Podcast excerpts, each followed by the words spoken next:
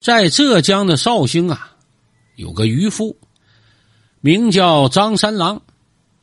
这张三郎啊，不到三十岁，长得是浓眉大眼，身强体壮的。这因为常年捕鱼啊，这皮肤被晒得黝黑，一身的腱子肉。这张三郎啊，家里没有钱，你打鱼的能有多钱呢？也没媳妇儿，自己一个人住。可是呢，他非常喜欢梨花，在房前屋后啊，就种了几十棵梨花树。每到这梨花盛开的时节啊，是满院的飘香，当地人都称呼他为“梨花渔人”。说有这么一天晚上啊，哎，这天儿挺好，月亮特别亮。这张三呢，在湖中打鱼，捕上几网鱼之后啊，就躺在船上看月亮。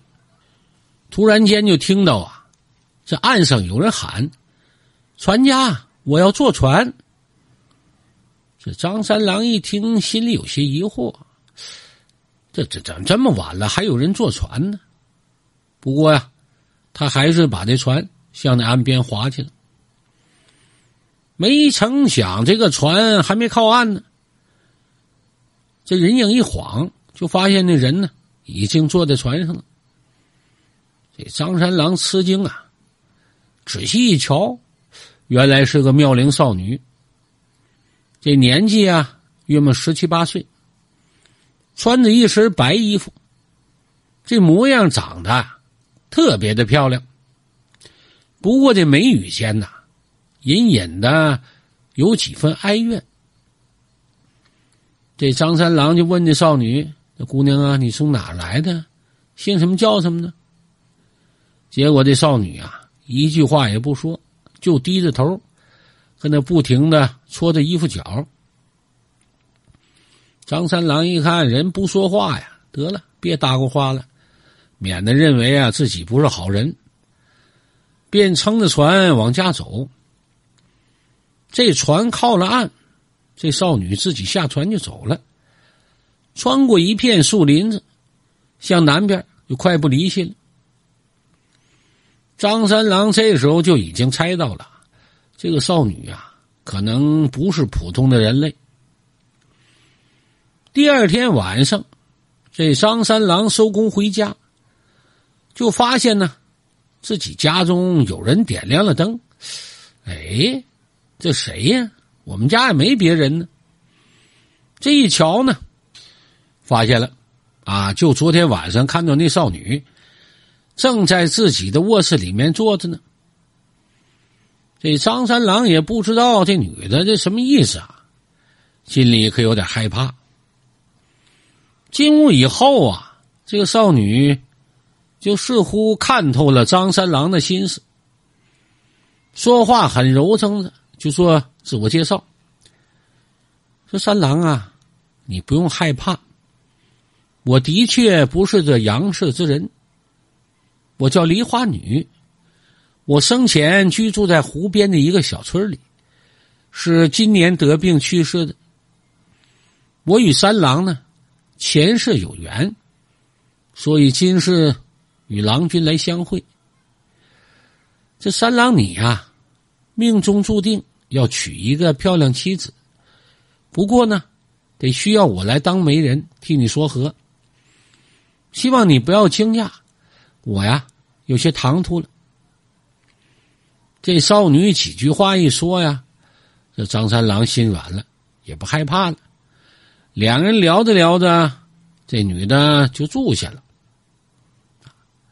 从这天晚上开始呢。这少女每天晚上哎都过来，和这张三郎幽会。等这个鸡叫的时候啊，再离开。就这么一直持续了能有一年多呀。正所谓天下没有不透风的墙。张三郎自以为啊和这女的他俩的事情啊没人知道。其实别人早就怀疑啊，就怀疑他家里有女人了。因为自打这少女来过之后啊，在他的房间里就留下一种非常奇异的香味儿这种香味儿啊，那张三郎的邻居们都闻到了，你说得有多香吧？对于此事情呢，张三郎也不辩解，哎，也不承认。邻居们呢，那当然不好意思了，到你家搜搜看看，那不像话呀。这张三郎的同村有一位姓李的员外，有个姑娘啊，十七八了，长得挺漂亮的。可是最近几天呢，这个姑娘好像被什么附了身了，变得疯疯癫癫的，还跟这李员外两口子说了，说你闺女这病啊，只有打鱼的张三郎能治好。张三郎和你闺女有缘啊，你闺女啊，得一定要嫁给他。否则啊，就得会病死。